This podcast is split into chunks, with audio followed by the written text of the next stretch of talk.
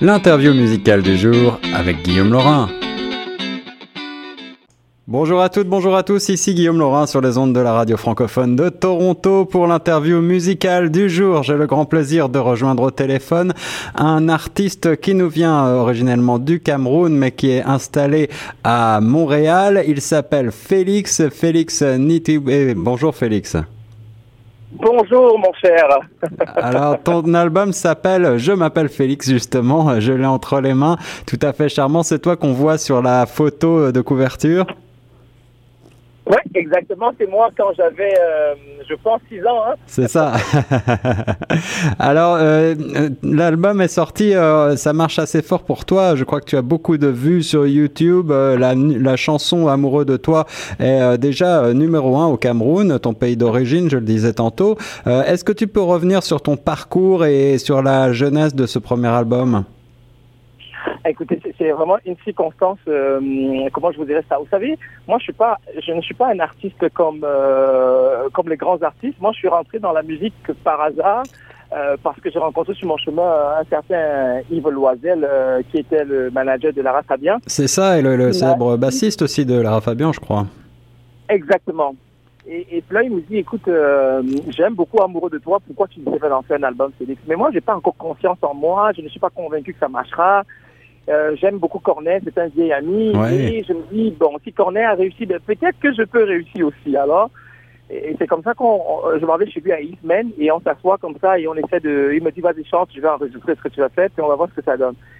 Mais Amoureux de toi, c'est une très vieille chanson. Je l'ai écrite quand j'étais encore à Douala au Cameroun dans les années 2000, avant d'arriver au Québec en 2001. Wow. Mais j'ai toujours chanté cela autour de, autour des feux de camp avec des amis. Euh, c'est une très vieille chanson que tout mon entourage connaissait, toutes mes blondes connaissaient mais j'en avais jamais pensé à en faire un album. Donc c'est Yves qui en 2013 me donne le courage de l'enregistrer enfin euh, à Saint-Jean-sur-Richelieu et c'est comme ça que l'aventure honnêtement commence. Et euh, un an plus tard, je me retrouve euh, en 2015 au Cameroun, un dans tous les palmarès pendant 16 semaines. c'est la cohue totale, la Côte d'Ivoire, le Gabon, le Rwanda. Et, et là, je fais, attends, c'est vraiment intéressant finalement cette chanson-là. Eh oui. C'est comme ça que ça m'a permis de voyager un peu euh, entre-temps, alors que je n'étais même pas, même pas encore connu au Québec. Et puis tu réalises euh, des vidéoclips euh, qui donc connaissent, je le disais aussi tout à l'heure, un gros succès là sur YouTube. C'est, ce sont des thématiques celles de l'amour, bien sûr, du romantisme, beaucoup de, de balades sentimentales. quelles sont tes origines musicales? Quelles sont tes influences? Où est-ce que tu puisses ton inspiration? Jeune, j'écoutais beaucoup du, du Cabrel à la maison. Ouais. Euh, ma maman écoutait beaucoup euh, de, de, de, euh, des chansons américaines euh, quand j'étais petit, mais moi, j'aimais beaucoup les balades françaises parce que je suis très, très francophile et j'ai un, un, bac en littérature. D'accord. Cabrel, euh, Joe Dassin, tous les Nana Mouskouri, tous les grands artistes, les Charles Aznavour, ont beaucoup bercé mon enfance. Et aussi, au Cameroun, euh, on aimait beaucoup les artistes qui avaient euh, cette façon de chanter en français parce qu'on trouvait que c'était de la poésie. En fait, on disait que ceux, qui chantaient en français cruisaient mieux les femmes, quoi. Et donc, du coup, eh nous, quand on était jeunes, on aimait beaucoup ça parce que ça nous permettait de passer pour des, pour des garçons qui connaissaient de la vie près des filles, quoi. Alors, c'est un peu comme ça que, euh, et moi, comme je suis un amoureux de littérature, j'aime bien la, les, les, lettres, donc je, je, me suis lancé tranquillement à écrire de la poésie. C'est de la poésie que je tombe à la musique. En fait, je savais même pas comment aligner des sons pour en faire, aligner des mots pour en sons. Ouais. Et c'est comme ça que tranquillement, je m'amuse à, à, me retrouver instinctivement des petits dons de, de chanteur parce qu'à ce moment, j'ai une voix qui est exécrable. Et euh, donc tranquillement, je me dis, ben, pourquoi pas, pourquoi pas moi aussi un jour. Mais je vous dirais que j'étais influencé beaucoup par ces grands noms-là, les Aznavour, les Cabrel, euh, plus tard bien sûr, même des Patrick Bruel. Euh, je me souviendrai toujours encore quand j'écoutais Casser la voix, ouais. je me disais, ben, je pense qu'on est capable nous aussi d'écrire des, des, belles variétés françaises. Alors effectivement, quand on, a, on écoute l'album, on est surpris parce que moi je m'attendais à des sonorités plutôt d'origine africaine et effectivement on est plus du côté euh, de la pop et, de la de la balade euh, à la française un petit peu. Euh, tu es auteur, compositeur, interprète. Comment est-ce que tu écris? Quel est ton processus? Tu disais, tu pars d'abord des, mots, de, de l'aspect poétique davantage que de la musique? Je dirais que maintenant, quand j'écris, euh, c'est beaucoup plus mon, quotidien qui m'inspire maintenant. Parce qu'en fait, la musique, elle ne vient plus. Euh, je fais pas comme. Moi, je, je fais pas comme d'autres artistes. Il y a des artistes qui prennent vraiment une année sabbatique, vont s'enfermer dans un bureau, prennent le guitare ou le piano ou l'instrument. de prédilection qu'ils jouent et ils se mettent à écrire. Moi, ça marche pas comme ça. Moi, il suffit que que je regarde un arbre, je regarde les fruits et et l'inspiration arrive. Moi, quand ça arrive à des moments impromptus, ça peut être à une heure du matin. Parfois, je me lève la nuit, je dis à ma copine, j'ai une idée, j'ai une idée, j'ai une chanson. wow. Alors, moi, c'est mon quotidien qui m'inspire, je vous dirais, à, 90%. Je n'ai jamais eu le temps de m'asseoir. Je ne sais pas si ça veut dire s'asseoir écrire une chanson. Moi, une chanson arrive, je prends mon iPhone, je clique enregistrer et me voilà, je suis parti avec zéro instrument.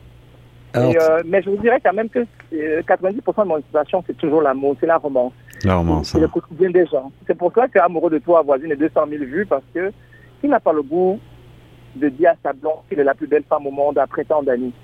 Euh, en attendant, ça fait un mois, il est à 100 000 vues.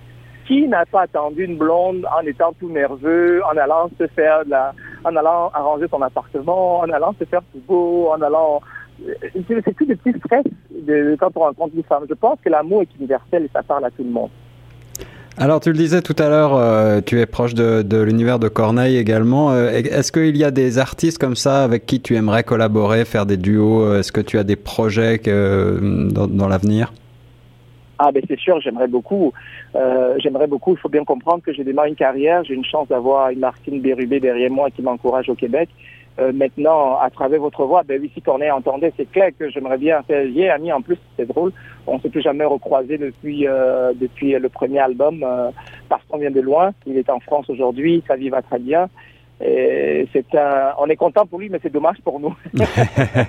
Alors Corneille, si tu nous écoutes, on veut te retrouver au Canada et, Félix euh, aimerait beaucoup travailler avec toi. c'est Lara Fadia, c'est sûr, c'est toujours plaisant de, de, chanter avec des grands noms, même si c'est Céline Dion, je suis au Québec, si Céline Dion me donnait un jour de, de faire un avec elle, je serais, même, je serais très très ravi. Donc euh, oui, non, je, honnêtement, je ferai un featuring avec tous les artistes francophones, euh, sincèrement, canadiens ou, ou, français, ou même des franco-ontariens, parce que je sais très bien qu'en Ontario, il y a beaucoup d'artistes franco-ontariens que j'ai découvert à Radio-Canada tout récemment. Et donc forcément, oui, euh, c'est des choses qui m'intéressent, c'est sûr.